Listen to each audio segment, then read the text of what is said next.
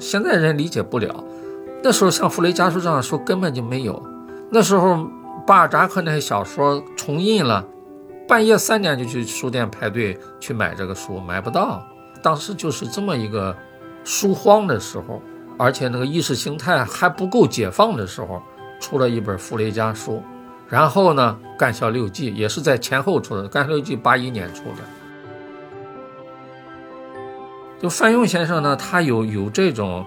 眼光也有这种勇气，要出这些东西，而且同时呢，最主要他是爱这些书，爱这些老文化人他们的作品，他都读过，他们早期作品都读过，他是个爱书人。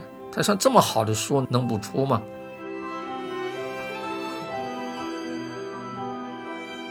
我们应该对像这样的出版人有有我们的一个站在历史的角度来理解他，它的作用，它的了不起的地方。它的也值得我们记住的地方。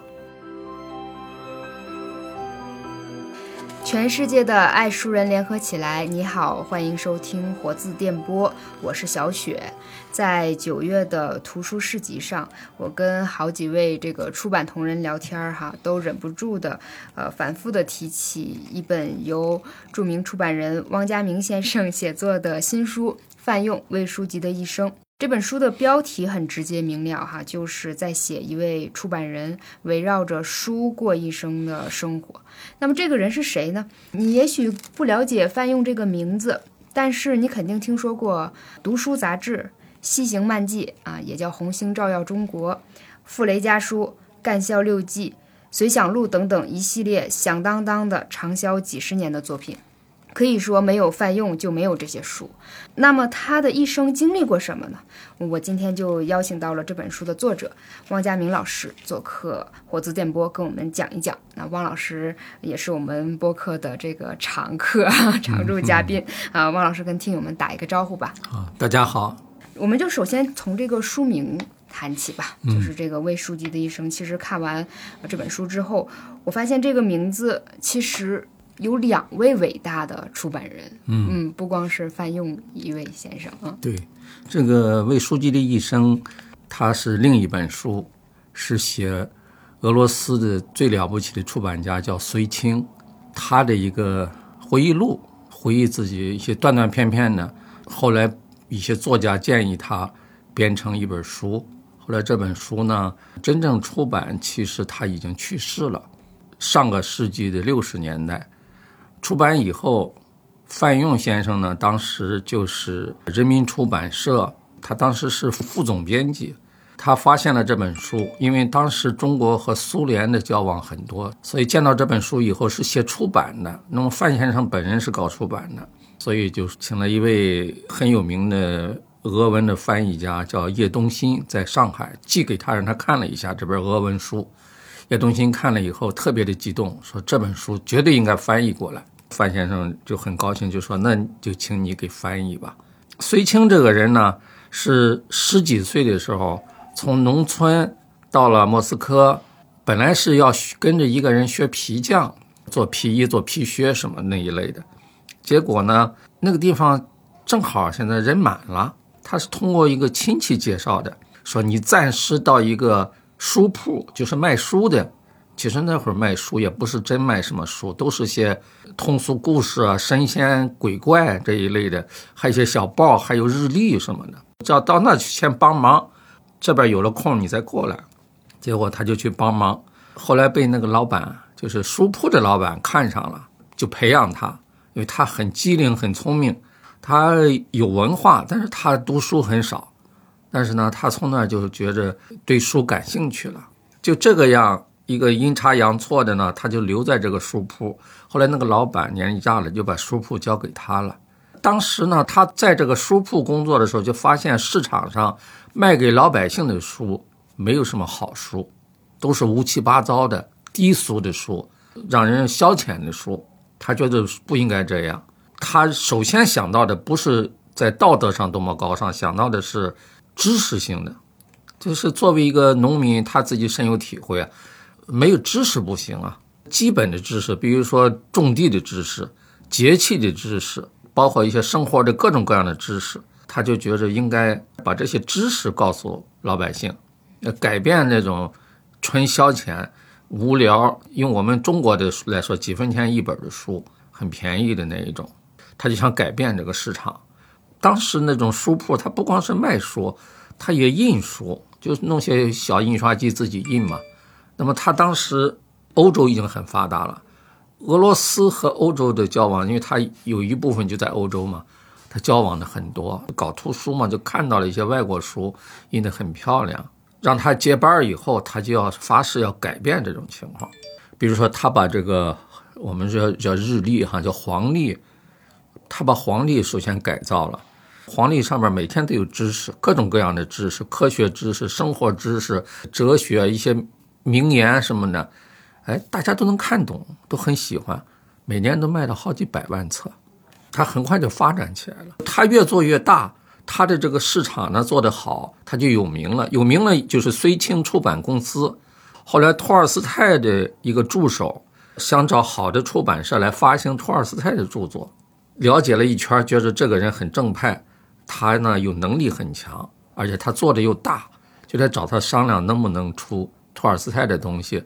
出哪一种托尔斯泰的？他有一个平民思想，他要出最便宜的书。老百姓能看他的书，不要特别豪华，也不要赚什么钱，他也不要稿费，这样就找了他。那绥清一下子就上了一个文化的高峰，而托尔斯泰还经常到他店里来看一看。到店里来，经常都是些书商来进货嘛。这些书商见了托尔斯泰就说：“哎，老先生，你怎么你也想着卖书吗？你这个年纪大点了吧？”托尔斯泰特别高兴，他也不告诉他我是谁。后来托尔泰来了以后，当然就和契诃夫、高尔基这些人都交往了。那么他后来成了一个，他是最早在俄罗斯出版百科全书的，而且他那个百科全书出的很细，比如说军事百科全书，呃，俄国历史百科全书，各种各样的百科全书都卖得很好，因为它是开辟性的，别人没出过这类东西，工具书的性质。然后他又出了大量的这好的文学作品。他有一个观念，好书。内容好，同时又便宜，这种书一定能占住市场。那他的书很便宜，但内容又是第一流的。然后他对整个俄罗斯的文化的影响都很大，那高尔基都是很佩服他的。就这个人的回忆录，当时中国出版界因为解放以后到六十年代的时候也还是发展的不快。范用呢知道了这本书的内容以后呢，就推动这本书来出版。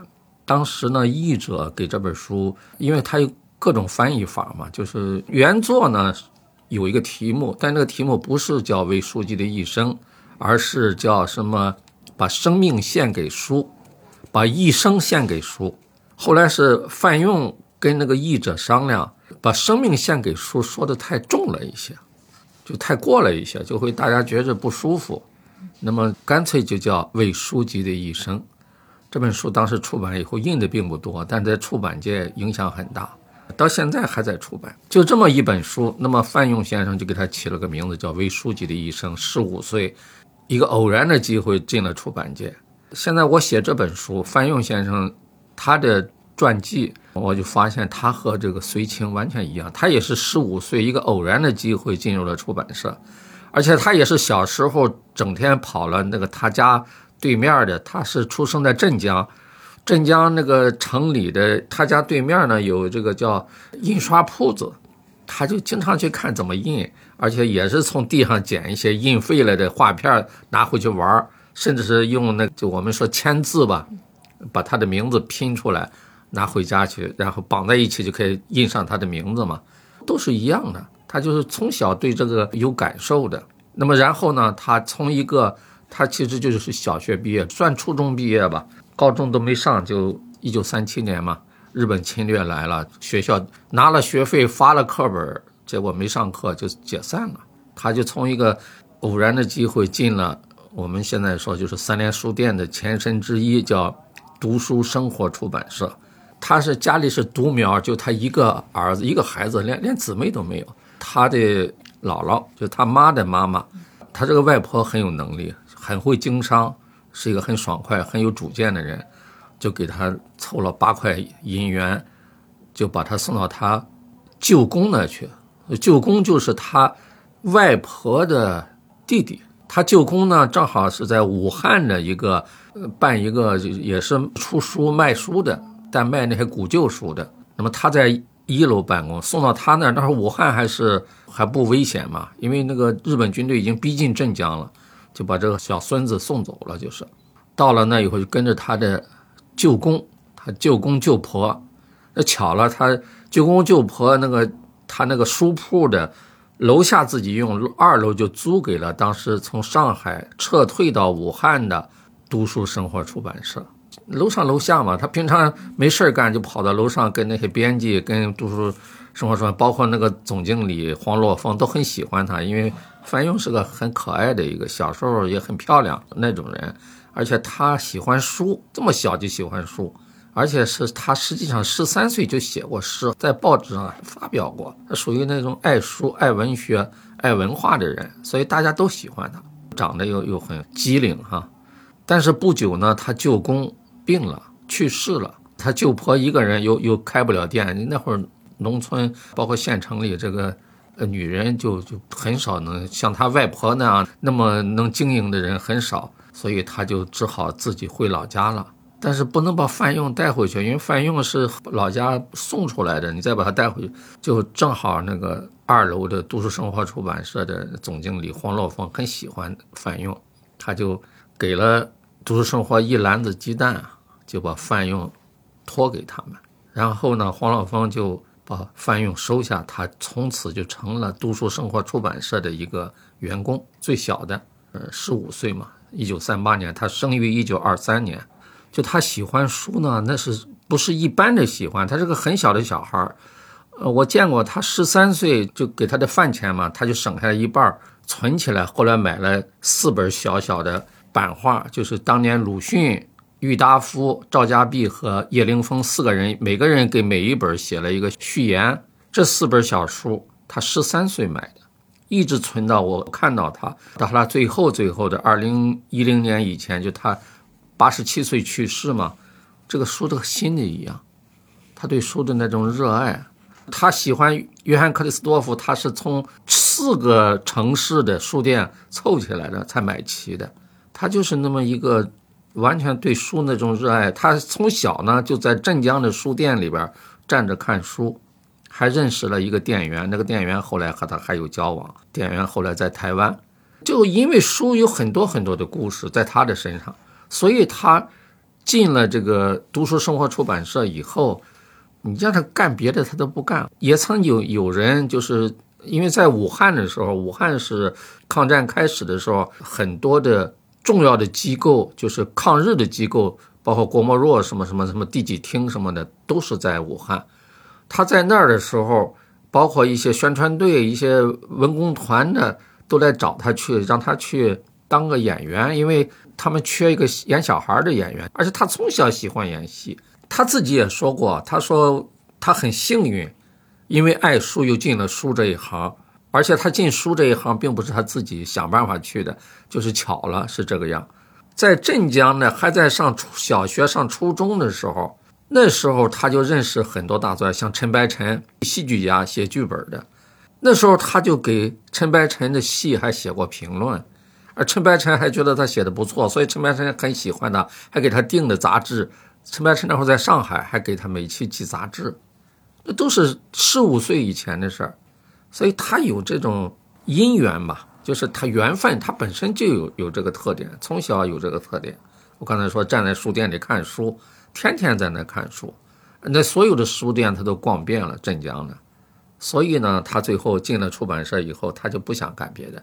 他也喜欢唱歌、演戏，他也演过，甚至是陈白尘专门给他们写过一个儿童剧让他们演。然后刚才你问的这个问题，就说这个题目嘛，范用为书记的一生，他后来的经历，他后来在出版上的成就和俄国出版家隋清实际是一样的，呃，他就干了一辈子出版，一直到去世，所以呢，他也是为书记一生。在写这个传记写之前呢，就想本来是叫范用传，那么后来就觉着太平了，看不出来。那么范用先生自己喜欢一个名字，称自己叫书痴范用，书痴就是特别痴迷于书的人。但是呢，大家讨论讨论，觉着还是最适合和随清一样，就叫魏书记的一生。所以你刚才说魏书一生里边含着两个大出版家，题目就是这样来的。范用先生是二三年生人，您第一部分的那个时光截止，差不多是在四九年，对啊，这才二十六二十六岁，对，才二十六岁。但是您用了这几万字，其实描摹的不光是说他一个人的人生，也会觉得就是那一代就是在战乱平营的那个时代的那些读书人，就为了守护自己文化所做出的那些努力，呃，比如说在李这公朴。艾思奇，嗯，他就碰到了这么一大帮最了不起的文化人，呃，柳氏，这个读书生活出版社创办人就是李公朴，他是第一任的社长，他投资，而且当时当时还并不是我党的出版社，李公朴本人不是党员，他是一个等于是民主党派的代表吧，但是呢，艾思奇这个柳氏。包括黄洛峰，黄洛峰来的晚，艾思奇就是写那个大众哲学的那个中共的了不起的最早的哲学家，而且他的哲学是普及性的嘛，大众哲学嘛，包括讲唯物主义、辩证法这些。这个人呢，他也是创办人，但是当时因为李公朴后来被国民党给暗杀了，而且他忙他的很多的事嘛，后来顾不上。最后是这个谁呢？艾思奇和黄洛峰是同学，他请黄洛峰来主持读书生活出版社，不但主持，黄洛峰也募捐，募了一千块大洋带过来。要不这个生活出版社当时也办不下去了。读书生活出版社一开始创办的时候呢，是在三四年，呃，到一九三九年的时候，黄洛峰把它改成了读书出版社，因为有生活书店嘛。呃，有新知书店，所以再叫读书生活有点重复。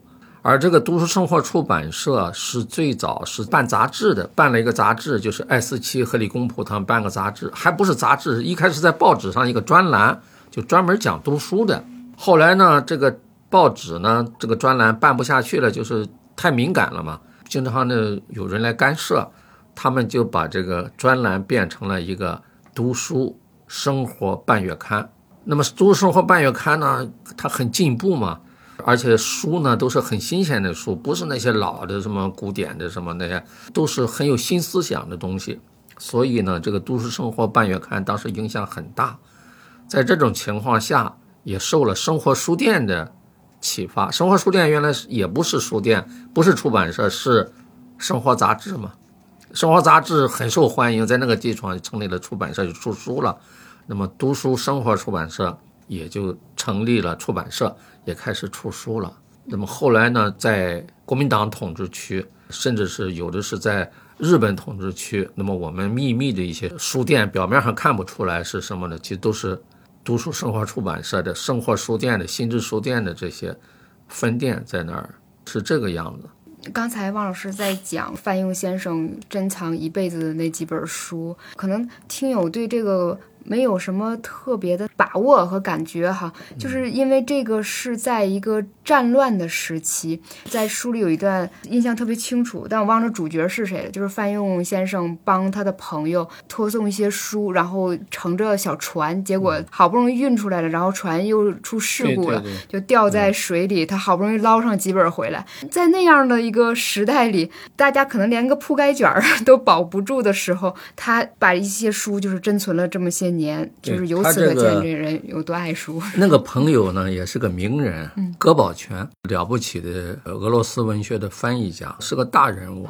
而且他呢，也是当时很活跃的，也在杂志上、报纸上开专栏呢。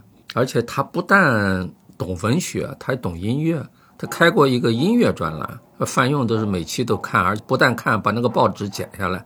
最后编成一本。刚才你讲第一部分叫时光到四九年这一段的时间呢，就是一个颠沛流离的那么一个状况。呃，先是在武汉，从武汉又撤退，那么最后是辗转就到了重庆。那重庆是大后方嘛？那重庆这些店还开着，但是当时审查也很严。虽然是国共合作，共同抗日了，但是里边的矛盾还很多。像李公朴、闻一多都是抗战的时候被暗杀的嘛，国民党暗杀的，不是日本人。在重庆的时候，葛宝全呢就先行回到上海，那是抗战胜利了，结束了，回到上海。那么他的很多的书呢，放在范用那里保管，他就告诉范用，他写的信，甚至画的图，很详细的一封信。他对那些书爱不释手啊，他那些书都是外文书，俄文书。他如果没有这些书，他就做不了翻译嘛，既和他的事业有关，又和他的生活有关。他是个翻译家嘛，所以请范用把这书带回来，呃，还费了很大的劲儿，要包好，反复的嘱咐范用要。葛宝全是个爱书人，不是一般的爱书，怎么要报纸怎么包，要用什么油纸，呃，不能透水嘛，怎么怎么包，就这个样。后来坐着船从重庆往上海走，那么这个船后来碰了礁石了或者什么，总是翻船了，这书都进了水里边。拿出来还能晒干，还能用的，并不是真正的被水泡了，它有油脂的。那泡了你怎么晒也不行了，这纸就这样嘛。这样呢还抢救回来了，有我看的那个葛宝全说的就十几本书，但这十几本书也都他真爱的书嘛，所以对他来说他已经很满意了。但范用本身呢就觉着很抱歉这个事情。说这个什么意思呢？就是实际上范用因为。那么小，在武汉的机遇，到了读书生活出版社，所以他就接触了很多很多的了不起的文化人，而且他帮他们忙。比如说李公朴的书，最后一本书是范用十几岁嘛，给李公朴设计的封面，但这个书出来，李公朴已经被暗杀了。现在还留下了李公朴给范用写的信，信这叫大用地，泛用嘛，用就是用什么东西，用那个用，它叫大用。大用地，范用把这些信都珍藏下来了。不但接触了这些文化人，呃，也不光是文化人，其实是都都是爱国者，呃，甚至革命者，而且和他们有深入的接触。包括我们都知道的很有名的一些红军的将领，也是有文化的，路过武汉，武汉就他们的一个点嘛。读书生活出版社也是一个点，他是共产党的嘛，跟他聊天也都很喜欢他，而且甚至是专门要给他来。讲讲政治课什么的，对范用的成长起了很大的作用。那后来准备派他到香港去办书店，快到香港的时候呢，香港沦陷了。就是香港是一九四一年被日本占领的，一旦沦陷了，就要抢救香港的文化人，不能让日本人给害了。那也包括当时黄洛风谁的都在香港。范用那会儿已经结婚了，他的夫人呢也是读书生活出版社，叫丁先宝。结果走到桂林，那么香港沦陷了，所以就留在桂林，在桂林办了书，叫星光书店，范用去当经理。那会儿都不到二十岁，桂林读书生活出版社的书店的经理，在那待了两三年，最后没办法又回到重庆。那抗战胜利以后呢，他就我不说跟着船就到上海了嘛。他在上海这一段，实际上已经不仅仅是一个搞出版的，他其实是个地下革命者。你比如说，《文萃》这个刊物是像我们说看电影说挺进报似的那种，专门宣传这个革命思想，秘密的。这个报纸的办公地点呢，就在读书生活出版社，在上海。那么他帮着他们，甚至给他们设计封面，帮他们刻钢板，做一些地下工作。他做的最主要地下工作是，上海快解放了嘛，那时候到了四八年的时候，他就根据。上级的要求去了解各个工厂的情况，就是准备战后收复了之后，这些工厂有多少机器啊，有多少工人啊，要开工啊，将来管理上，这都和出版无关了。但也有和出版有关的，就是他把这个当时一些革命理论、毛泽东著作的纸型都准备好，呃，一解放就可以印，就可以发行了。范用先生与书的缘分像命中注定一般。从爱书的孩子到成为读书生活出版社的一员，范用先生因其聪明、勤奋、机灵、读书多、有见地，获得了一众长他好几岁的文化人士们的喜爱，尤其是一些年轻的知识分子，而他们正是那个时代先锋的、充满活力的图新者们，他们的活动也与革命有着千丝万缕的关系。范用早在十六岁就成为了中国共产党党员，是地地道道的革命出版人。在《范用传》中，汪老师将那个时代的革命出版人、爱国人士为书籍的奔走呼号，以范用先生的出版生涯连缀了起来。就像范用先生自己谈到的那样：“出版社就是我的家，出版社就是我的学校。”这是解放前的动荡的，甚至地下的出版时光。范用先生他在上海的时候呢，其实没有什么人，出版社就是他一个人在那儿。当然，他也有有一个机构了，有有一些其他的人就配合着搞发行的、搞印刷的。什么印刷呢？是到当地的印刷厂去印。当时读书生活出版社的名字已经不能用了，因为都知道是共产党人了嘛，就用的名字叫骆驼书店。以骆驼书店的名义，翻用还编了好几本书，都很重要的书，《大卫·科波菲尔》，《约翰·克里斯多夫》《巴黎圣母院》，这都是现在都是经典。那都是了不起的人翻译的，像《巴黎圣母院》是陈静荣一个女诗人翻译的，现在还用这个版本，已经过了七八十年了，还用这个版本。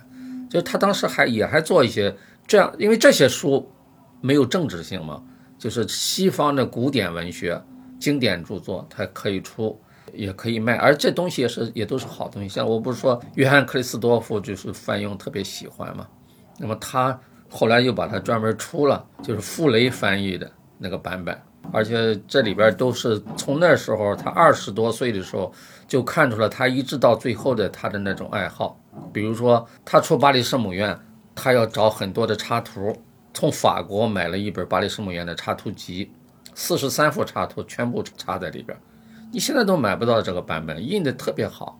他当时那个印刷方法是很原始的，就是靠手工嘛，所以印的特别清楚。现在都是这种数字印刷，反而印不了那么好。但是不可能照他那个印法了，太贵了嘛，全是人工一张一张的粘贴的。当时有一个就是日本投降以后，这三家书店——生活读书新知，读书就是读书生活出版社，生活就生活书店，新知新知书店，这三家后来就合并了嘛。那么合并之前，他们已经都属于共产党领导的三个出版社，就这三个出版社在白区。共产党领导的就这三家出版社，那么在解放区，我们说就是根据地延安了什么的，只有一家出版社，就是新华书店。它不但卖书，也出书，以新华书店名义出书，现在还都能查到。那么就是白区和红区这两个地方的中国共产党的两支出版队伍，在白区这三家生活读书新知是这么一个概念。这三家出版社呢？他们当时在发行上，从一九四六年就合并了，有一个航线就专门通过海运来把这些书散发到全国各地去。比如最早是从重庆到上海，从上海再到什么烟台，从烟台再到大连，就到了东北了。这条航线很重要，包括毛泽东在延安要读的一些书，甚至是白区的报纸。包括英文报纸都是在上海买了以后，通过这个船运到大连，从大连再转到，最后到了延安，是这个样子。而且范用先生就曾经有个任务，就给毛泽东买书。毛泽东提出一个大概的范围，比如说要读古典小说，要读什么政治的书，什么哲学的书，甚至有的是要词典，那都是翻用去在上海。各个书店里找全了，那么买回来以后，通过这个航道把它运走。那么这时候呢，日本投降以后，日本人包括都在中国成家了嘛，或者带着家属来的，他们撤退的时候就把很多的东西都不要了。这个三联书店的一个专门管航线运货物的人，他就拿到了一箱子唱片，那会儿都是胶木唱片，有六百多张。他运到上海，他说这个也不能拿延安去，人们也没人要。就留给了范用，范用那时候在那做地下工作嘛，晚上也干不了什么事儿，天天在那听这些古典音乐。他从小喜欢演戏，喜欢唱歌，喜欢音乐，这一辈子的事儿。到老了，到最后我见他，他八十多了，他还一说起来就唱起来了。到了四八年，这个上海解放以后，他就留在上海的军管会，也是做出版。但是呢，没做到这八个月，定都在北京嘛，首都在北京，那么就北京的中宣部的出版委员会的主任就是黄罗峰，就是当年最喜欢他，把他收留的那个人黄洛峰，要成立这个国家出版局、国家出版署嘛，他就把范用直接一纸调令从上海调到北京。你想想，一个人的经历就是这个样，他一个偶然机会进了读书生活出版社，社的总经理呢是黄若峰，黄若峰一解放时候又成为中国出版界的最高领导之一，他一下子就进了中央。就说从出版的角度，范用一下子从上海进了中央，那么紧接着到了解放以后了嘛，一九四九年以后到五零年就开始筹备成立国家出版社，就是人民出版社，同时成立有人民文学出版社、人民美术出版社，都是在一九五一年正式成立的。那么范用这个身份呢，是个革命的出版家嘛，当然就把他安排在人民出版社，一去他就是期刊中心的主任。那会儿所有的期刊，中国的重要的期刊，都是放在人民出版社，包括人民画报，包括新华月报，都是范用负责的。我想听到这里，就是我们的听众对范用先生的一生有了一个大概的了解哈。汪老师可不可以选取一部分就是可谓传奇的这个出版物出版过程？比如说像《西行漫记》和《傅雷家书》这种大家非常感兴趣的这些著作背后，范用先生所做的努力。嗯。我简单的把他那个线索呢先说一下，嗯，就是他呢这个进了人民出版社，那么这里边有一个关键的事儿，就是三联书店机构，那最早这三家都创办在上海，那么后来当然到重庆到哪儿去？那么在解放前的时候，像三联书店在全国的七十多个大城市都有它的分支机构，都叫三联书店。那解放以后呢，就是三联书店的领导机构领导人。重要的人和新华书店的领导机构都在北京就会师了，就是我党的两支出版队伍会师以后，他们来共同组建新中国的出版业。那么在新中国出版业里边，确实是主要是三联书店的人，而不是新华书店的人，因为新华书店那时候在延安嘛，他没没有被迫害，没有什么的，也不是一些文化学者来办的新华书店。就是作为一个革命工作做的，他没有多少专家。再一个，新华书店在根据地呢，它不是企业化管理，三联书店都是企业化，就公司嘛，在国民党政府注册的，属于那种，他有这个经验。那我们解放以后要搞的这些出版社，它有一套管理，所以三联书店的人最懂。所以三联书店的人就分散到各个出版机构，包括商务印书馆。的领导，包括新华书店的领导、国际书店领导，都是三联书店的人，所以三联书店就已经被分散了。那么，但是呢，这个品牌怎么办呢？你包括黄老峰都当了出版委员会的主任了，像胡玉芝，三联书店创办人是出版总署的第一任的署长，所以他都分散了。最后商量的结果就是把三联书店并入人民出版社，保留它的品牌，因为三联书店的人。都是领导了嘛，他们都不舍得这个品牌，三联书店才保存下来。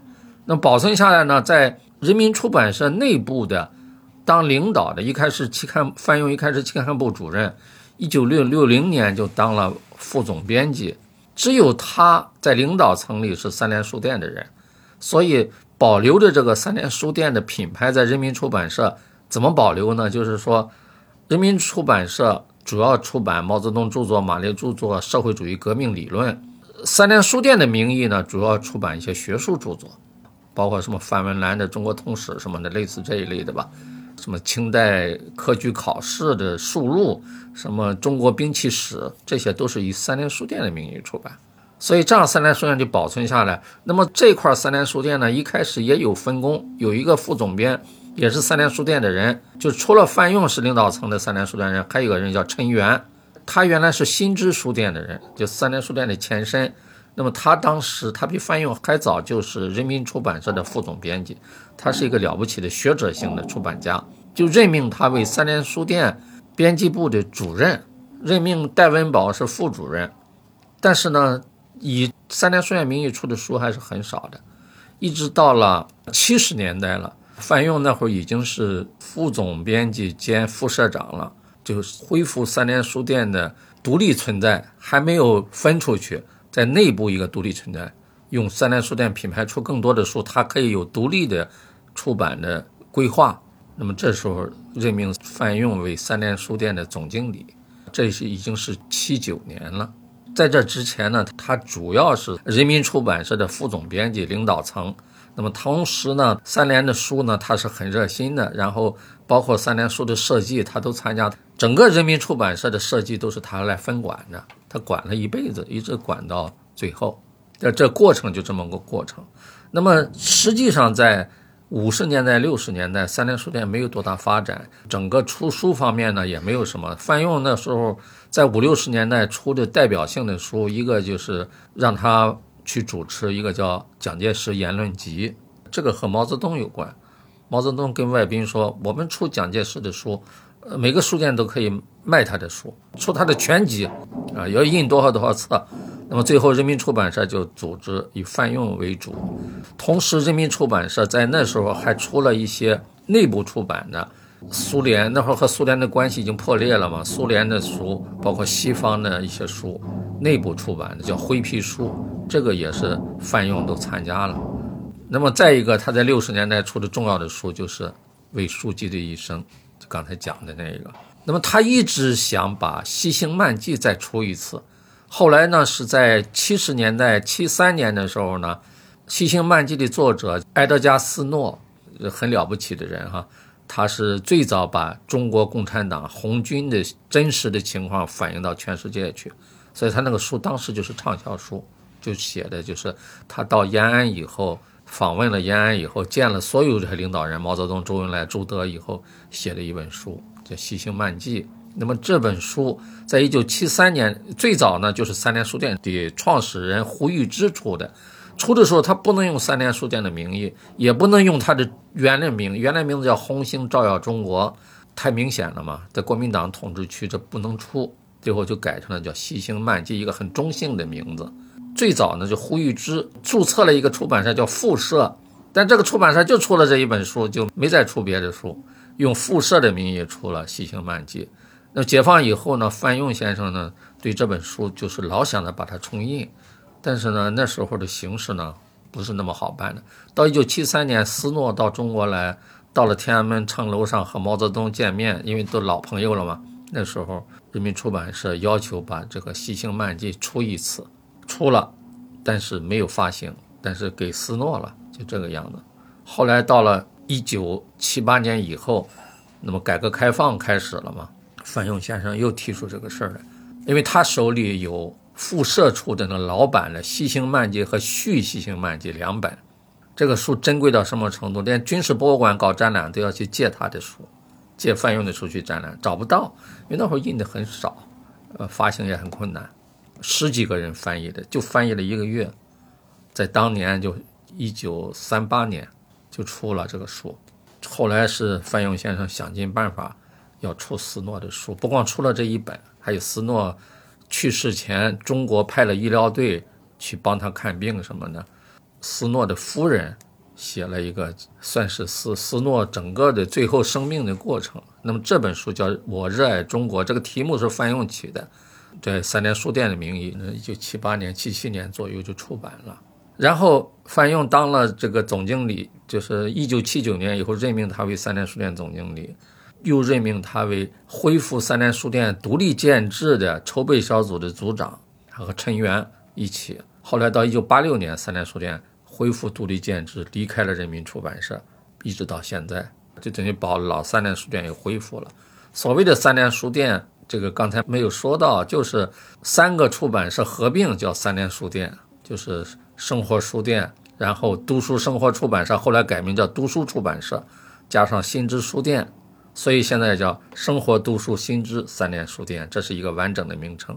而生活读书新知三联书店的最了不起的灵魂人物是邹韬奋，这是我们现在最重要的出版奖都是以他命名的，最了不起的出版家。但他一九四四年就去世了，他的影响呢，他的作为代表呢，三联书店主要代表了一九四九年以前的三联书店，一九四九年以后。三联书店出的书影响大的都是范用做的，而且呢，只有他一直在管理三联书店。因为陈元很早就调到商务印书馆，就离开了三联书店，离开了人民出版社，所以范用先生呢，就是三联书店一九四九年以后到现在的代表人物就是他。那他又培养了两个人，一个沈昌文，一个董秀玉，整个线索就这么个线索。那么以三联书店名义出的影响大的书呢，主要的还是在一九七八年改革开放以后，它像老三联书店一样，成了一个时代的先锋。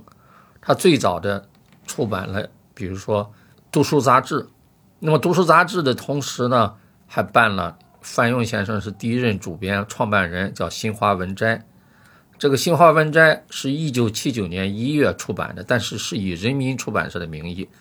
范用那会儿是人民出版社的副社长兼副总编辑，他呢又是这个杂志的创始人、创办人，因为他在六十年代就已经出过一本，毛泽东都看过，叫《新华文萃》，这个就不详细讲了。总之，新华文摘到现在也是很重要的一个。最主要的是新华文摘一九七九年一月创刊。读书杂志一九七九年四月创刊，他们前后只差了四个月。实际上，在出新华文摘的同时，读书杂志也在酝酿中。他俩的在精神上是完全一致的。比如说，范用给这个新华文摘写的宗旨就是说，摘嘛，就从全国的报刊上摘好的文章来。我们摘这些文章的时候呢，凡是有争议的、争议大的，我们要选，把两派的两方面的。观点都放在上面，有创建的要选，学术方面有独立思考的要选。最后他说，我们要尊重，我们不要像教师爷一样，我的刊物就是来启蒙读者的，不能那个样，而是要让读者有他的选择权、知情权，他就是可以独立的来选择。这和读书杂志创办的宗旨叫“读书无禁区”，完全是一致的。读书杂志当然不是范用先生一个人创办的，读书杂志是范用和陈汉波先生。陈汉波后来改革开放以后是国家出版局的代局长，陈汉波还短期的还干过人民出版社的社长，没有任命，但是负责人在文革里边。那么他们两个呢，都是一九六九年被下放到干校，那时候整个出版界的文化界的人都下放到干校。所谓的干校，就是让这些机关的人员、呃文化人、学者、教授，什么社科院的，到农村去劳动，去了解，呃美其名曰就是了解农村的老百姓的生活，锻炼自己。其实呢，也是一种带有惩罚性的。那范用和陈汉波呢，在一个农场，一个就下放到那个农场，到七二年，他们算比较早的就回来了。在那农场的时候，他们就想回来以后还是要办一个杂志，就是读书杂志。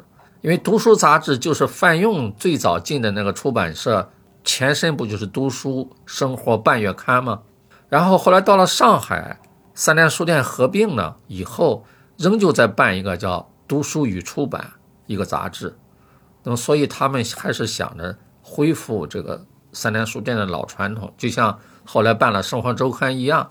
董秀玉老师呢，他就是要办生活周刊，就是要恢复三联书店的老生活周刊嘛，道理是一样的，就要办一个读书杂志。那么后来回来了以后，七二年回到北京以后，那时机还不成熟。到了一九七八年，改革开放开始了，那前后这个就成熟了。而且那时候呢，陈汉波就是国家出版局领导人，想办刊物他就说了算了。那么这时候这个刊物加上陈元。二陈一范嘛，当时在文革当中还批判他们叫陈范集团，就是两个姓陈的，一个姓范的，陈元、陈汉博、范用，他们三个是主要的一个创办这个读书杂志的。读书杂志对全国的文化、学术、思想的影响就不用说了啊，大家都知道。那么首先这是范用先生参与的一个新华文摘读书杂志。那么在八十年代那个时候。范用先生呢就了解到有一部，傅雷先生是一九六六年去世的，一九六六年九月三号在上海，他是自杀的。那么，但傅雷先生呢是个了不起的翻译家，也是一个了不起的音乐教育家。他的儿子呢傅聪是世界上有名的钢琴家。傅聪是一九五五年到波兰到欧洲去留学的，学钢琴。那么他应该是在五八年就要回来，要学三年。但是呢，五六年的时候呢，他的父亲傅雷呢被错判成这个右派吧。当了右派以后，他也不能够发表什么东西，也不能做多少。呃，如果翻译还要用假的名字，有有一个阶段吧。傅聪他就因此没有回国，因为他回来，他这种身份，他爸爸的那种状况呢，他担心他就不能再弹钢琴了。他对钢琴极为热爱，所以他就没回国。当时是很严重的问题，他是公派去的，国家派出去，你就不回来了，对吧？但是呢。当时的有一个领导人叫施希民，是上海市委宣传部的部长，后来还当过副书记。其实施希民也是三联书店的人，他就说，他虽然不回来，虽然你是右派，你那个傅雷是右派，但是人情还是要讲，你不能不让人父子通信吧？就允许他们通信。结果呢，傅雷那时候不能搞任何创作，他又对儿子呢，他小时候对儿子很严苛。学钢琴那是动不动就打，那傅聪吓得了不得，但是就学成了嘛，很了不起。他就发现傅聪是有这个才华的，那么他呢，其实他特别爱这个儿子，他心里又觉得对国家有歉疚，那么在这种状况，他来写信，那个信呢，都写的是真是，有时候一封信要写半个月，好几万字，这么来写信，就特殊的时候嘛，这信呢从。五十年代一直到六六年，他去世之前，写了很多很多的信。那么范用先生呢，在七八年、七九年、七九年的时候呢，读书杂志创办了。创办以后呢，要到上海文化界听一听意见。他去的时候呢，正好是和人民文学的副总编辑叫娄世仪坐着一辆火车，而娄世仪呢是傅雷先生的好朋友，他到上海。六六年以前到上海都是住在傅雷家里，傅聪还有傅聪的弟弟叫傅敏，都是他看着长大的，所以呢，他就最早知道有这么一些信，傅聪保存的很好，保存在他的英国的家里边。而傅聪呢，从七八年改革开放以后，文革结束以后，每年回来教学演搞演奏会，而且态度极其虔诚，而且他在国外，他五八年就留在欧洲了。从来没有说过一句对祖国、对中国不利的话，也没有任何的行为。他就是一个纯粹的艺术家。但是呢，从历史上说，他是叛国、逃跑的。所以这个呢，没有人给他澄清，也没人去判过他是叛国罪。但是在意识上认为他是这个样，是有错误的。但是呢，也允许他回来。改革开放的时候嘛，胡耀邦谁的也允许他回来演奏，尤其是讲课。都是对中国有利的嘛，是这种情况。那么他知道有这么些信，范用一听就很感兴趣，说这个是不是能出版呢？因为他知道傅雷的了不起嘛。那娄世一就去，就说好，我我去问一问。这个傅雷的两个儿子，傅聪就在国外，那么他的小儿子叫傅敏，傅敏呢最后就到了北京，大学毕业以后就教外语，在一个中学里边教外外语，教了一辈子。那么这时候改革开放以后，所以傅敏就有机会到英国去进修了一年。他哥哥在伦敦嘛，他到伦敦进修了一年，在那儿说有时间把那些信整理一下。最后他就把那个信带回来了。带回来以后，范用呢就专门这傅敏都写过嘛，专门跑到傅敏家去登门拜访。傅敏还不知道他是个什么人，只知道是一个三联书店的编辑，谈的还挺好，就走了。走了以后，他一看。呃八零年的时候了，已经是八零年时候能坐着小轿车来的人，那不是一般的级别，不可能坐小轿车嘛。他说这什么人？打听来打听去才知道是三联书店的总经理。就这样，最后范用先生亲自参与和傅敏商量，最后把这个书稿编出来。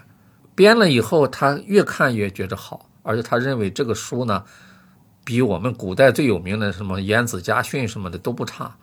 就是前无古人后无来者的，因为他是个特殊原因有了这么一套书书信集。但是呢，当时这个书出是有风险的。呃，傅雷的右派是平反了，但是傅聪的这个叛国，这是很大的一个事儿。那怎么办？他就是想办法去动员当时人民出版社的负责人叫曾延修，总编辑，后来当社长了，去写了一个很长的一个报告。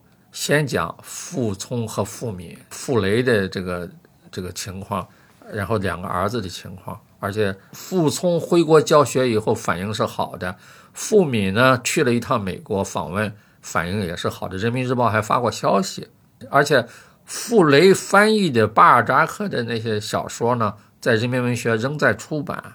那么在这种情况下，他写的信不能出吗？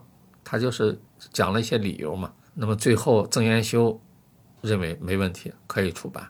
可是要出的时候，到印刷厂去去印了，印刷厂的工人不干。那会儿工人觉悟很高的，说这个人是个叛国者，是走白砖道路的，嗯，不能印，不能，我们不能犯错误。啊，最后当然通过范用做工作，最后还是印了。那么《傅雷家书》就这样就出版了。范用请娄世一写了一个序，序言写的很棒，就讲这些信怎么来的。因为当时傅雷还没有自杀之前，就六十年代的时候，还经常和娄世一交往嘛。有一次就拿他写的信给娄世一看过，然后把他儿子的信也给娄世一看过。他住在他家嘛。娄世一本身是个了不起的文学评论家。很有水平的，他写了一个序，然后这个书就出来了。没想到一卖卖了这么多年，还是畅销书，卖了几百万册有了吧？这就是范用先生的一个事，他就是善于发现，而且他能够体会到这个书的重要性。然后呢，他又有办法，想尽办法去出版，啊，以三联书店的名义出版，而且请了傅雷的老朋友，一个著名的美术家叫庞勋琴。设计的封面，整个书都出的很完美。现在看第一版出的最好，我现在看也是，第一版出的字不多，只有十五万字吧。后来出的太多了，这几十种版本都有了。现在就更多了，因为它的版权期过了嘛。那么在那个时候呢，一九七八年以后，七九年、八零年、八一年，那时候就是思想解放正式开始的时候，现在人理解不了。那时候像《傅雷家书》这样的书根本就没有。那时候巴尔扎克那些小说重印了，半夜三点就去书店排队去买这个书，买不到。高老头啊，什么葛朗台买不到。当时就是这么一个书荒的时候，而且那个意识形态还不够解放的时候，出了一本《傅雷家书》。然后呢，《干校六记》也是在前后出的，《干校六记》八一年出的。那《干校六记》大家可能都知道哈。是这个钱钟书的夫人杨绛写的，就是他和钱钟书在下放到干校，他俩都是中国社会科学院的研究员嘛，下放到农村去干农活，干校六记嘛，就是干校里边。然后他俩不在一个连里啊，他们怎么样见面？他承担了什么拿信的任务，那就可以路过钱钟书那儿，给他在天头上见个面什么的。有六个角度讲了在干校的生活，呃，一本小书。那么当时呢，都认为写文革的东西、写干校的东西不能发表，所以呢，都很自觉的就把这个稿子就听说范用认识香港一个杂志的一个编辑嘛，就通过范用给介绍给香港这个《广角镜》杂志，那个编辑叫李国强，后来还当了主编，呃，让他给能不能在香港发表。后来就发表了，发表以后，当时的大陆这边的分管中宣部意识形态的这个中央领导叫胡乔木，他看到了，胡乔木是很有文化底蕴的人，看到了以后对这个散文啊《干校六记》评价很高。然后范用先生一看有这个评价，就马上推动在三联书店出版，拿到国内来出版。通过这个书呢，他想出一套这样的书，就是说。当事人的回忆，回忆在文革里的一些事情，甚至再早的抗战时期的一些事情，解放战争一些事情，作为一种带有纪实性的这种亲历者的回忆，这样的书后来出了一套，啊《牛棚日记》啊，《寂寞的少年》啊，这很多出了一套的，也有十几本吧，就是他举一反三嘛。但是他第一本就是《干校六记》，当时也很有意思，也是要报给。人民出版社的领导就曾延修，曾延修看了以后说：“第一呢，他相信胡耀邦肯定是说过这个话，要不杨绛自己不会说乱编。他因为相信杨绛这样的人格嘛，不可能。就是胡乔木真说过这个话，这是第一。第二呢，他认为这个杨绛呢写这东西他是很有分寸的，他不会搞成一种控诉似的。呃，胡乔木评价就说他是哀而不伤嘛，和《诗经》似的那种特点。这是第二点，就是说他认为政治上是保险的。但曾延秀第三点说，读了一段，觉着写的也不怎么很好，不像胡乔木同志说的那么好。第四条就说可以出版，就批准了嘛，而且都是当天范用写了这个选题报告以后，当天他就批了，都对范用很支持。那这个书呢就这样就出版了，但现在成为散文的名作了嘛，也是杨绛先生的代表作之一了。范用先生做这类书做的很多。他在七八年以后可以正常出版以后，他呢对一些老的文化人，就像什么曹禺啊、吴祖光啊、夏衍啊，多了陈白尘啊，都是这些人呢，都是文革以后，包括赵家弼啊，出版家也好，文学家也好，剧作家也好，音乐家也好，这些人很有才能，很有才华，但是因为。文化大革命都耽误了十年，没写什么东西，甚至有的还更早，从反右开始，从五六年开始，二十二年了。那么这些人呢，他还有很多的理想没有实现。老文化人那会儿也都六七十岁了，他呢就认为应该把这些人呢一些耽误的东西呢赶紧给他们出来。那会儿出版很难啊，出版社也少，审查也很严。但是呢，他就是想尽办法给他们出书，出一个就成了一个朋友，出一个成一个朋友。包括像丁聪这样的，他是漫画家，但是也是右派啊，也是多年被打倒的人啊。但是呢，他和丁聪都成为特别好的朋友，因为他认为中央已经有文件嘛，就说你文革是要否定的，文革是完全错误的，这都是公开的，这是中央文件。所以我们为什么不能够？把这个错误挽回一下嘛？现在的读者可能都不知道，当时是有一个人人皆知的口号的，就叫拨乱反正。那么我们就要反正嘛。那么当时大一批一批的人被平反、被冤枉的嘛，打成右派的，连傅雷去世十几年了还给他平反嘛，恢复他的名誉嘛，这就拨乱反正。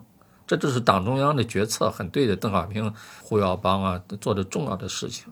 所以范用先生呢，就特别关心这一批蒙冤十几年、二十多年的老文化人，他们的作品就给他们拿来出版。呃，这些作品呢，都是有很深的积累的。你像赵家弼，都是当时鲁迅时代的出版家，出了很多重要的作品。我前面说他收藏的那四本小书《麦穗莱勒的版画集》，就是赵家弼他们出版的。范用很仰望的这些老出版家，因为他是搞出版的嘛。那赵家弼做的是什么？良友出版公司吧，就请赵家弼来写回忆录，赵家弼就写了《编辑忆旧》嘛。就范用先生呢，他有有这种眼光，也有这种勇气要出这些东西，而且同时呢，最主要他是爱这些书，爱这些老文化人他们的作品，他都读过，他们早期作品都读过，他是个爱书人。他像这么好的书能不出吗？你看夏衍，这影响很大的文化人，当过文化部的副部长。茅盾，这大家都知道的。巴金，是吧？巴金后来是一个标志性的人物了，当过多年的作协的主席，后来当名誉主席，而且是全国政协的副主席。他也是反思自己嘛，用了八年的时间写的《碎想录》，他自己说这是我最后的作品。那么这八年的作品，那个《碎想录》是一篇篇的短文啊，实际就是鲁迅那个杂文似的，就是思考历史、思考自己、思考文化、思考文学，这么一些内容。后来出了五本单行本，范用先生就说我要出全的全集。那巴金说全集可能不好出，因为出单行本的时候，因为他是思想很解放嘛，要说真话嘛，也有一些争议。范用说没关系，我一个字都不改。就这样把《碎想录》就这么样费了很大的劲儿出版了，然后范用先生亲自设计的。范先生动人的那些友情的那个部分，我就想到在书里有一段感觉怅惘的部分。虽然范先生有这样的这种非常刁钻的这个审美的这个眼光，一把能抓住选题，然后又有这样机敏的、这样干事利落的这种，还有强力推动的这些能力，但是有的时候也像赶不到时间上那个节点一样。有一位老出版家，就是他把这个书，嗯，最后郑超林。送到他一面前的百岁嘛，一百岁，但是晚了两个小时。这是范用先生晚年做的一件事情。郑超林呢是一个特殊的人物，是中国共产党建党时候的重要的参与者之一。那么后来呢，就把他认为他是托派的代表人物。所谓的托派，就是从苏联来的托洛斯基派。那么托洛斯基派呢是被斯大林给贬低嘛，后来给驱逐出党，开除了嘛。后来就他就出国了，就死在国外，叫托派。托派就是在当时认为在这个发展道路上和布尔什维克党不一致，就是在这种情况下，但是也影响到中国，说是中国的托派，因为那时候中国的革命呢发展道路受苏联的影响很大很大的，就他们有托派，我们也有托派，托派还不是一个人，但实际上呢，过了。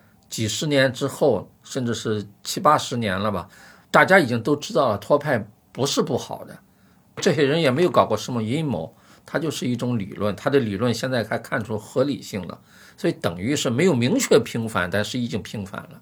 这个郑超林这个老先生呢，就是中国托派的代表人物，后来对他的待遇也很好，但是呢，他写了很多的东西，他的写的文章当时影响力很大的。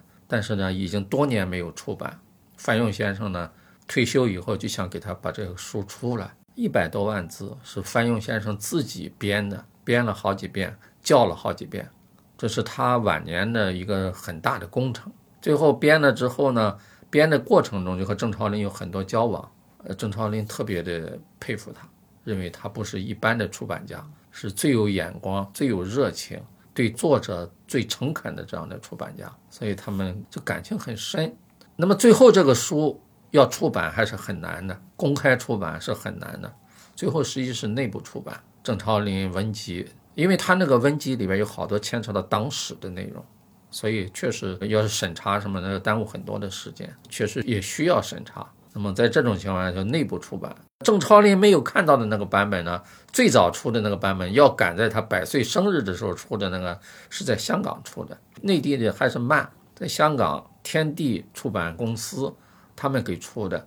当时倒没有说知道他要去世，知道他要过一百岁生日，要赶在生日之前出来，赶啊赶就赶不及嘛，因为太多了文字，一百多万字嘛。最后就想了个办法，一百多万字是好几卷，就先出一卷。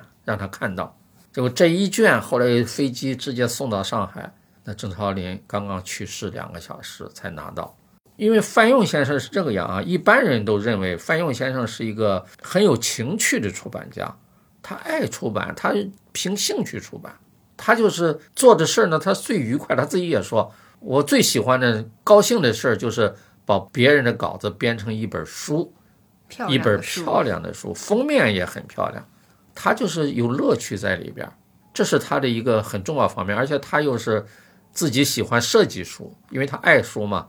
他又呢喜欢漫画，他又喜欢书里要加插图，他觉得有图有文，图文并茂哈，这个才最好。那么他本人呢又又那么喜欢音乐，他之所以喜欢出傅雷家书。因为他是个音乐史家，他本来就对傅雷很感兴趣。晚年又喜欢叶之善先生，就叶圣陶的大儿子叶之善先生，也是个大出版家。他编的一个用外国的谱子填上中国古代人的词，编了一本书。编这样的书以后，范用就特别喜欢，和叶之善在这方面又有至交。他就喜欢这些东西，他就是喜欢看书，喜欢买书，喜欢藏书。他后来还写了很多的评论，写了很多和书有关的东西。他属于一个彻底的一个爱书人，大家都觉得，而且又说他是三多先生，酒多、书多、朋友多。他喜欢喝点酒，但是呢，从来不喝醉。他其实就是一个喜欢把酒谈文，主要还是谈书。他属于是那么一个人。然后他朋友多呢，他就是所有的在他那个时代。他的眼光很广，就是所有的文化了不起的文化人，都在他的眼界之内。像什么唐涛啊、黄商啊这些藏书家，因为他喜欢书嘛，这藏书家和他的关系就特别的好。包括香港的那个杜建主编香港的读书杂志，就叫《开卷》，其实和大陆的读书杂志是互相呼应的。这样一些都是他的朋友，就这些只要是作者，只要是爱书人。都成了他的朋友。反过来说，他过去一些朋友不出书，或者呃有好多书不写的，到了年龄了嘛，也不想写了，他就促使他们把书。你像启功，启功的书最早都是他促出来的啊。王世襄的文集是他促出来的，他一个劲儿的说要给三联书店，要给启功出本书，要跟王世襄出本书，都他促成的。但这些人呢，首先是他的朋友，后来才成为他的作者，但是大量的是。他的作者成了朋友，好朋友。葛宝全经常跑到楼上，都七八十了，还到楼上去。那时候范用在人民出版社的五楼办公，还上去见他就是聊天嘛，谈书嘛。这一方面是范用的一个特点，所以我知道在读书人里边特别喜欢范用的这一点，就是他真正的爱书，而且还很有情趣，还设计书。啊，他的书都设计得很漂亮，还讲究，但是呢又很朴素。但是呢，他的另一方面大家注意的不太多，就是我说，比如说是郑超林的书，郑超林书他不是好看，不是文字好，这个不是主要的，就他讲的是中共的历史，他记载了中共历史上一些重要人物，现在都不知道的这些人物，就是郑超林很了解他们。那么这种书为什么范勇感兴趣？包括《干校六记》，他是感兴趣的，并不是杨绛写的好坏，因为他是记载了历史。他写的选题报告也是讲这个嘛。他说一些历史的见证者、亲历者写下的文章，就是他关心历史，不光是国家的历史，也关心党的历史。为什么？就这方面，因为他编了很多这一类的书，不是一本两本的，很多很多的。郑超林就是一个很好的代表。他是从十六岁就入党了，他是深受马克思主义理论的影响的一个人，而且他接触的好多都是了不起的共产党人，还有好多都牺牲了嘛，关系特别好，甚至是他的入党介绍人都是在渣滓洞，后来被国民党枪毙的嘛。画风下不是介绍人，他的入党的仪式的主持人，他是深受这些教育的，他是站在一个。我认为就是中国共产党很高的层次上来看待和他的出版结合在一起，他是这么一个人，而且他你刚才说他有办法来推进一些事情啊，他有能力，他有勇气，这个是肯定的。这其实很多人都也称赞他这一点。在范用先生编辑生涯的传奇之中，其中一奇就是范用先生与作者和朋友们不断往来的谈书。谈编辑过程的书信，范用先生极其珍视这些信件。我们在范用为书籍的一生的插图之中，对这些信件略窥一二。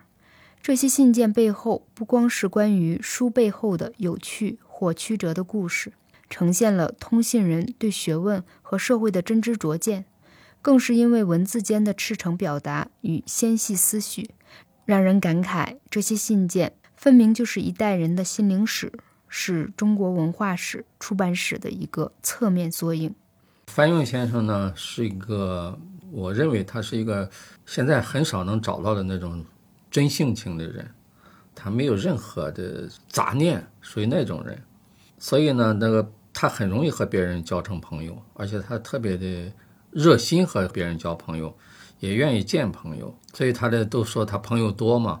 那个时代。和朋友交往的一个重要的形式就是写信，他写信写的很多，他特别愿意写信。我现在手头也有他给我写的几十封信，有时候写很短。跑邮局对他来说是一个很习惯的事儿，而且他小时候还做过这样的事儿。他看着邮局邮筒，他觉得很羡慕别人，什么？他后来自己编了一封信丢到邮筒里，还每天想去找个回信。那会儿他很小，才几岁。后来人家管这个的人说：“你是来找你的信的吧？”他不好意思，赶紧跑了。他就对信也是从小有一种兴趣，所以他朋友来的信呢，他不舍得扔掉，全都保存着，连信封都保存着，邮票都在，所以那一种他一辈子这个样。我不说他那李公朴的信，他能保存的四十年代写的信，那跨度到他去世呢，跨了五十多年了，他都留着。他留着的信呢，大概有两千封左右吧。到他退休以后，他就用这个当时我们叫牛皮纸哈，咖啡色的那种纸，把它根据信的大小裁成一张一张的，然后用那个骑马钉的办法把它装订起来。一本呢都厚厚的一本一本的，然后把信每一页都贴在上面。然后他贴呢只贴角，所以还有空。然后把那个信封插在那个信的贴的信的底下。比如说杨绛的信都有啊，都保留着呢。我估算了一下。收到的来信和他写的信互相的嘛，大概各有一万封信左右。他保留下来两千多封，这两千多封他保留的原则是什么呢？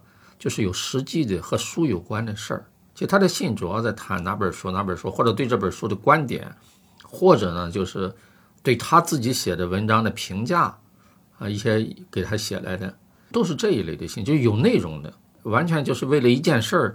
像他给我写的那些信这一类的，他都不收的。我给他也写了几十封信，他里边就收了我一封。那一封是谈一个很具体的一个书的事儿，他就保留下来了。哎呀，到了晚年呢，他最他是一个真性情嘛，就是他到了晚年呢，一个一个最大的难受的事儿，他多次说，就说老听到别人去世的事儿。你想想，他朋友多嘛，一个接一个，一个接一个。都是年龄的也都差不多，和他有的比他还大，所以他最后的他去世前的五六年的时间，他就把这些信，他一共贴了有五十六本信，我都见过。他弄一个长盒子，一本本的装的，就放在那个书架的前面。他把这些信全拿出来，然后选选了以后，他抄，就把那信抄下来，抄了有五六年。他抄信，我说你抄信干嘛呢？他第一个呢，他是不舍得这些信给别人看到，别人拿走，这我都亲历经历过。因为我当年我们搞一个小册子叫《范用于三联书店七十年》，需要那些信，他就不给。我们还是偷偷的，就他年纪大了嘛，有时候我到他家，他就在那个屋睡觉，我就叫了一个三联的同事，我们俩去，我都知道在哪，他都给我看过嘛，把那些信拿出来翻开。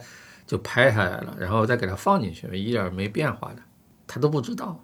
包括他的照片，他很喜欢保存照片，但是呢，你你要是想着拿走翻拍，他不让。拍了后来出个小册子给他一看，他很喜欢他，但是他说你从哪弄的这些东西？他就抄这些信，他就不舍得，他要抄出来，他想编本书。去世五六年那个之前的五六年，他就想编本书，名字都起好了，叫《存读记览》。读呢，就是那个信读的读，就是存的信，把它编辑起来给大家看，叫《春读记览》，名字起得很好，连序言都写好了，连这个书名都请他的好朋友黄苗子是书法家嘛，都写好了，《春读记览》。黄苗子比他年龄还大。抄的第二个原因是，他就怀念这些写信的人，一边抄一边怀念他们，就回忆当年这信里边谈的这些事儿。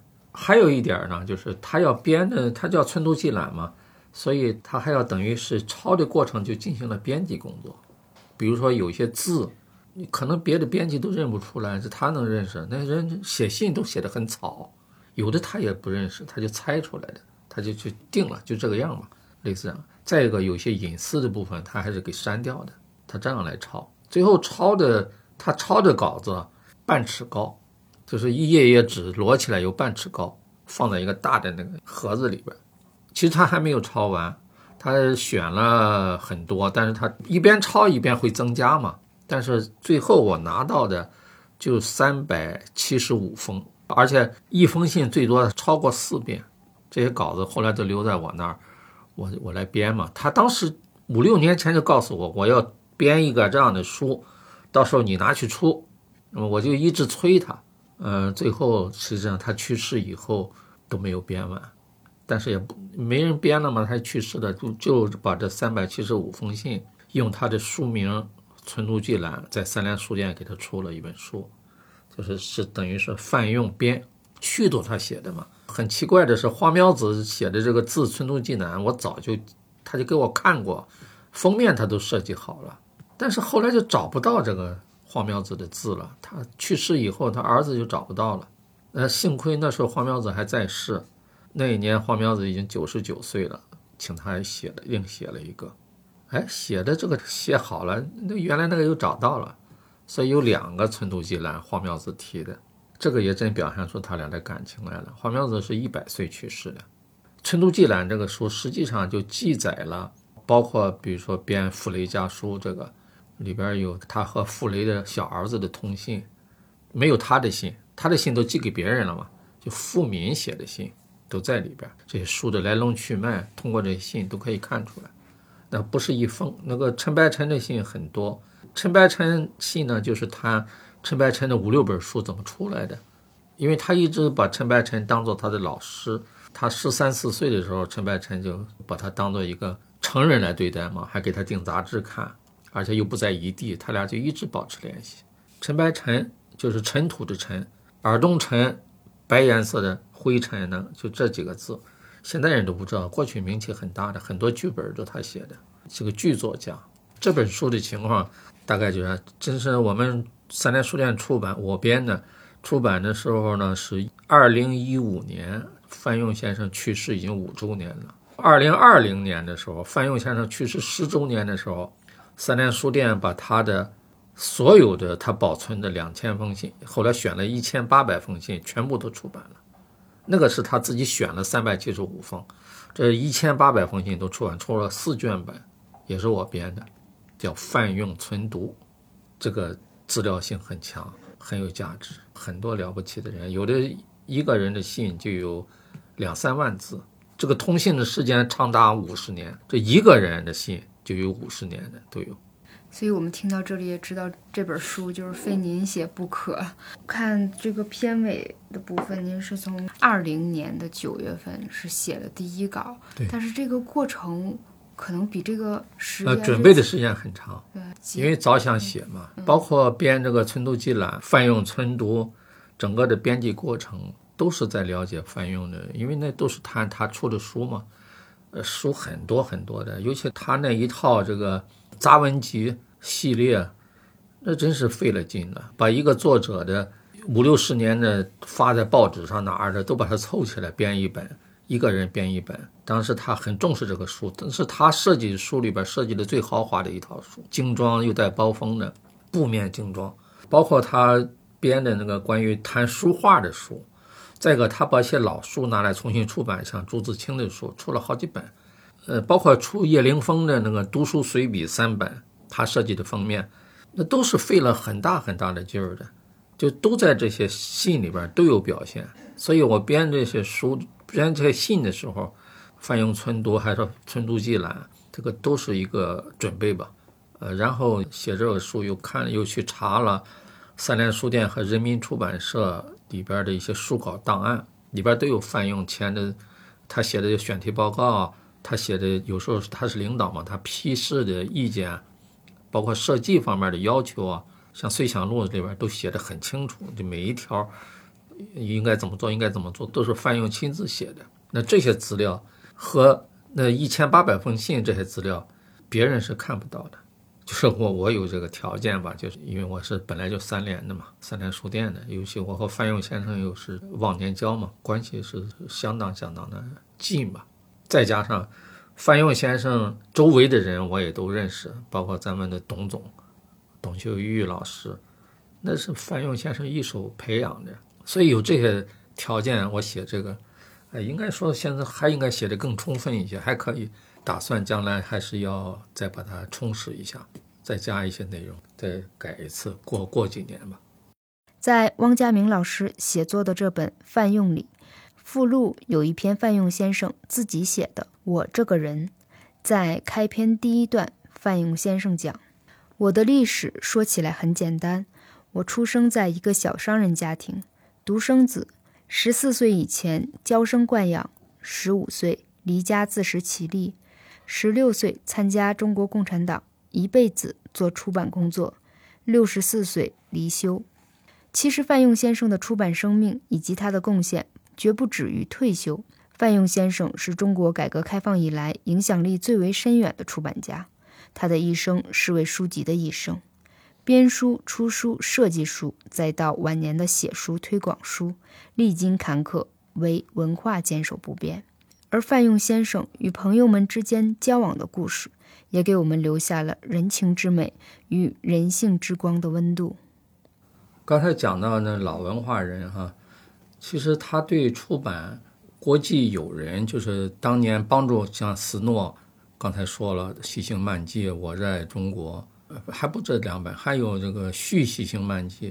除了这个之外呢，像那个史莫特莱，这都是见过毛泽东、周恩来的，而且写过一个代表作，就是《伟大的道路：朱德的一生》，讲朱德当时总司令嘛，八路军总司令，讲他一生的。对这些人的作品呢，都是在三联书店就解放以后，尤其是一九七八年以后，范用先生积极主张要再出他们的书。还有那个绿川英子，就是那个绿色的五月，日本的一个国际友人，反战的，站在抗日的一面呢，也是很了不起的，而且又是个世世界语的专家。这些人的书，范用积极主主张出版，为什么呢？他就认为他们当时帮助了我们，他们的帮助我们，帮助中国国际主义精神嘛，像白求恩这样的，马海德，还有那么这些了不起的国际友人。他们的书记载了这样的事情，也是让我们的后来的人知道中国革命是怎么回事儿。不仅仅是我党自己，也包括了很多很多方面，包括出潘汉年的书。潘汉年不是也被冤枉了吗？那潘汉年原来上海市的副市长，然后潘汉年是周恩来领导的地下情报组织的重要的领导人，他认为这些。过去都没弄清楚嘛，后来当然都已经平反了，恢复名誉了。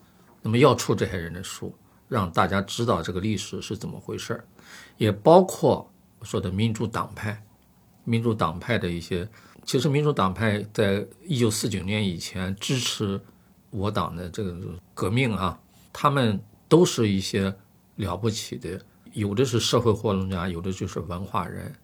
呃，当然，在一九四九年建国以后，他也好几个民主党派的人都是国家副主席啊什么的。比如说沈钧儒，沈钧儒，范用先生很熟悉的，原来是救国会的领导人，也是七君子之一。就七君子历史事件都知道。那么他呢，就主张要出这些人的书，因为这些人的书，它反映了我党的历史的一个侧面。所以呢，我说出郑超林的书，出斯诺。史莫特莱的书，什么绿川英子的书，还是出沈钧儒的书，这都是他有一种责任感吧，而且都是对的，就是这些东西不能没了，通过出版把它们留下来，这是很重要、很有价值的东西。这些呢，过去我们对范用先生，尤其呃读者朋友、爱书人们，可能对这些东西不够重视，我也是这样，不够重视。我写范用传以后，我才体会到，你说他有多么高的什么预预见性或者什么也不是，他就是一个凭着自己的良心、自己的原则、自己理解的一些准则，他认为是应该是这样的。因为他很有意思，你像三联书店出了一本书，可能里边讲到宋美龄的食谱菜谱，他很生气，出这个干嘛？他们那个那一代的人。是深受蒋介石之害的人，杀了很多人啊！确实杀人杀的都是他的朋友、他的战友、他的同志被杀掉嘛。所以他那个感情呢，我们现在人可能不能理解，对吧？出宋美龄的菜谱不是挺有意思的吗？现在会这样想，对吧？那在他们的想法是不一样的。包括出《哈利波特》，他说这个书是可以出的，但是不能当做人民文学出版社的重点书。人民文学出版社不是干这个的，那他他不一定对哈，但是他就是有这个，他有他的一个原则。我不说他说的就对，《哈利波特》还是很不错的，但是呢，他有他的一个原则，很有意思。我们应该对像这样的出版人有有我们的一个站在历史的角度来理解他，他的作用，他的了不起的地方，他的有值得我们记住的地方。